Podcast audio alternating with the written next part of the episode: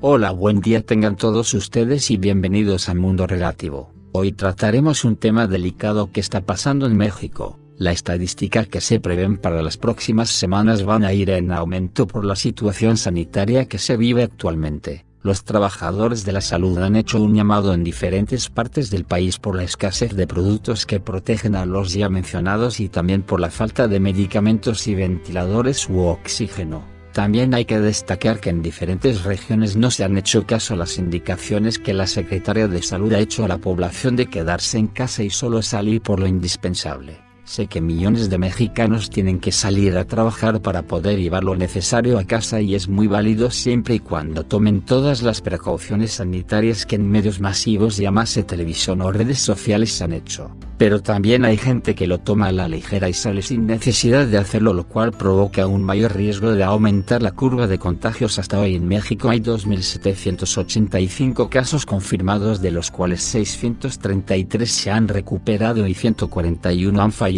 y 2011 siguen en activo esto según las cifras oficiales del sector salud esto al corte del 7 de abril del 2020. Recordemos que más allá de estadísticas son seres humanos que están sufriendo por esta crisis y aún más las familias que han perdido a un miembro por este virus. Es lamentable y desde aquí les mandamos un fuerte abrazo a cada uno de ellos y esperamos que lo puedan superar de manera rápida y mi más sentido pésame a las familias que han perdido a un familiar, por su parte China ha enviado en las últimas horas un millón de cubrebocas 728 mil guantes como un insumo a México, pero quiero hacer hincapié a una situación que está pasando en la Ciudad de México en concreto el Hospital General, ya que se les está cobrando los servicios hospitalarios a los que están enfermos. Cuando en conferencia nacional se dijo que por la crisis del virus no iba a haber ningún cobro por parte de las autoridades, gente que según en sus declaraciones llevan diferentes facturaciones, hasta de 40 mil pesos, 1.637 dólares en conversión al peso mexicano. Esto provoca aún más miedo entre la sociedad que vive al día y que no tiene seguridad social.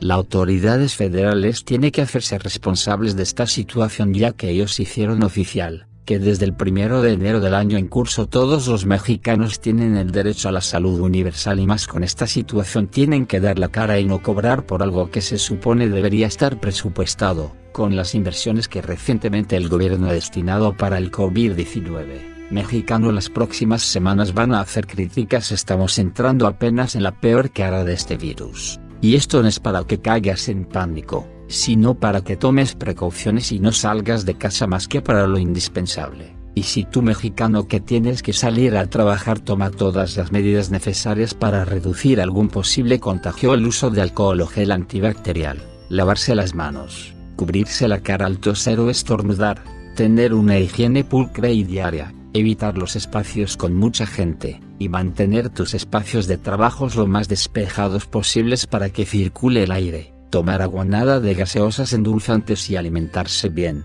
Sin más me despido yo soy Xavi ser buenos hasta la próxima.